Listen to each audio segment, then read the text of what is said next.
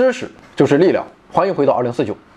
在我国的东部平原，有一条纵贯南北的河，这并非一条自然形成的河流，而是我国人民逆天改命、与天奋斗的伟大创造，这便是大运河。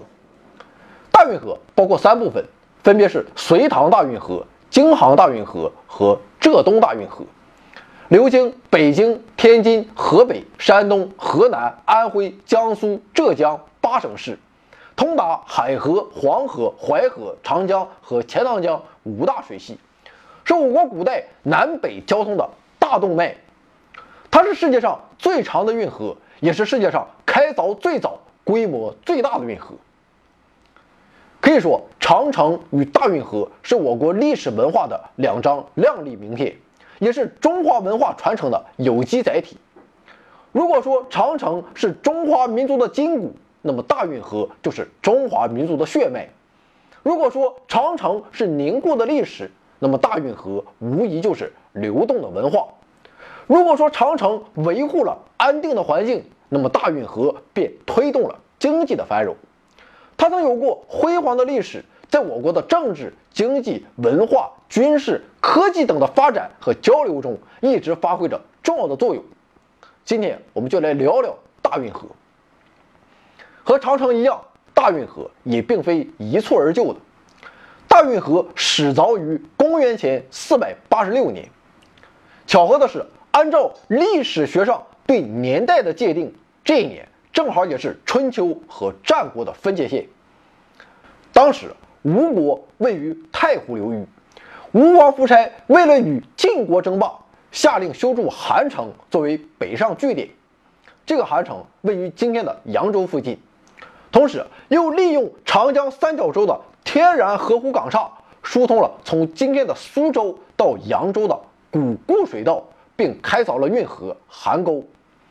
邗沟自扬州连通长江，向东北过射阳湖，再折向西北至淮安，连通淮河。要不说人家扬州，它怎么就人杰地灵啊？自此，长江与淮河因邗沟而得以连通。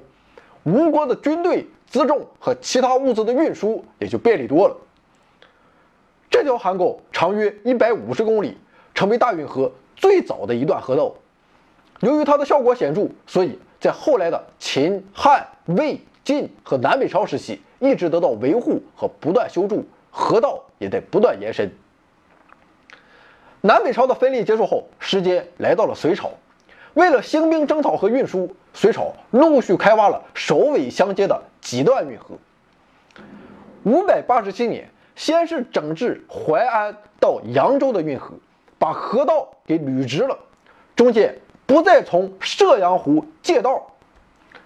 六百零五年，隋朝开始凿通济渠，引洛水等河水入黄河，然后再引黄河水入汴河。经过商丘、宿县和泗县入淮河，连通了洛阳与淮河。六百零八年，又开永济渠，引黄河支流沁水入渭河，直达天津，然后又通过永定河连通北京。至此还没完，六百一十年又开江南运河，引长江水经无锡、苏州、嘉兴，最终到达杭州，再通达钱塘江。就这样，经过几番开凿，最终形成了南接杭州、北抵北京，全长两千七百余公里的大运河。可以说，对大运河的修建贡献最大的，当属隋朝人民莫属。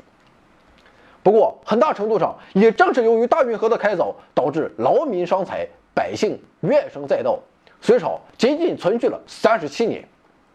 到了唐朝，大运河得到进一步的整修，包括疏浚河道。培堤筑岸，并将近代以来兴建的各个通航堰带逐步改建为单插板门船闸。所谓的堰带，就是涌水的土坝，作用是提高上游水位，以便水运或灌溉。但是堰带无疑会将运河割裂，但板门船闸就不一样，它不仅可以调节运河的通航水深，还可以使得漕船往返通过。到了宋朝。继续对大运河进行疏浚整修，首先是把之前的土岸变成石头的，然后将单插板门船闸升级为有上下闸门的复式插板门船闸。单板门船闸闸一开，水往往一瞬间呼啸而来；但复式插板门船闸它就温和多了，水可以自己慢慢找平啊，这样就大大提高了船舶过闸的安全性，进一步提高了运河的通过能力。除此之外，一零七九年为解决通济区引黄河水所引起的泥沙淤积问题，宋朝直接开渠五十里，引洛水直入汴河，不再与黄河相连。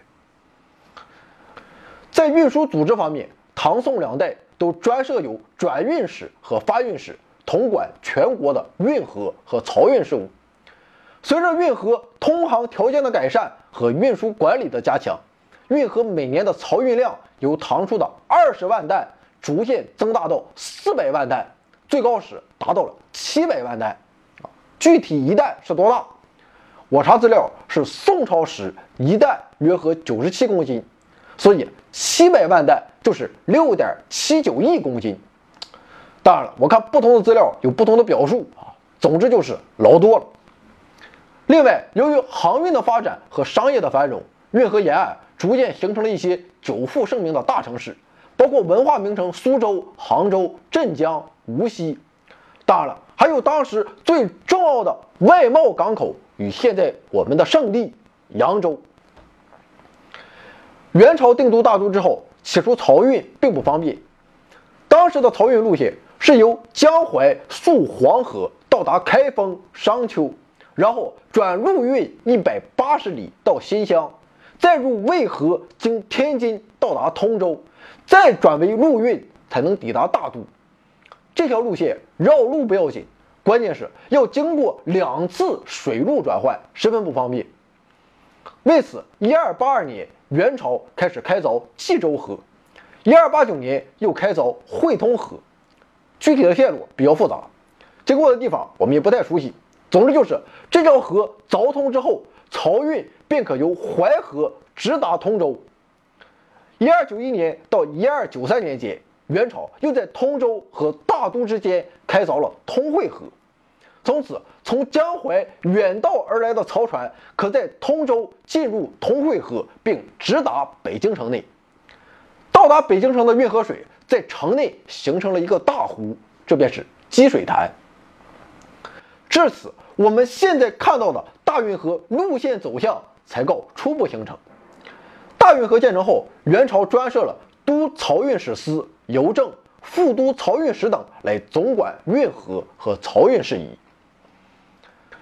到了明清两代，由于都定都北京，所以又对运河进行了扩建。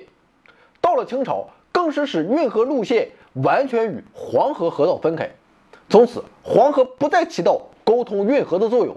二者只是相交而过，另外再加上标准化的管理，运河通航状况在明清两代进一步改善。不过，在1855年，黄河在河南省决口北洗，在山东省夺大清河入海，由此大运河全线断航。清末及民国时期，人们曾几度倡议治理运河，但都因战乱频仍而未付诸实施。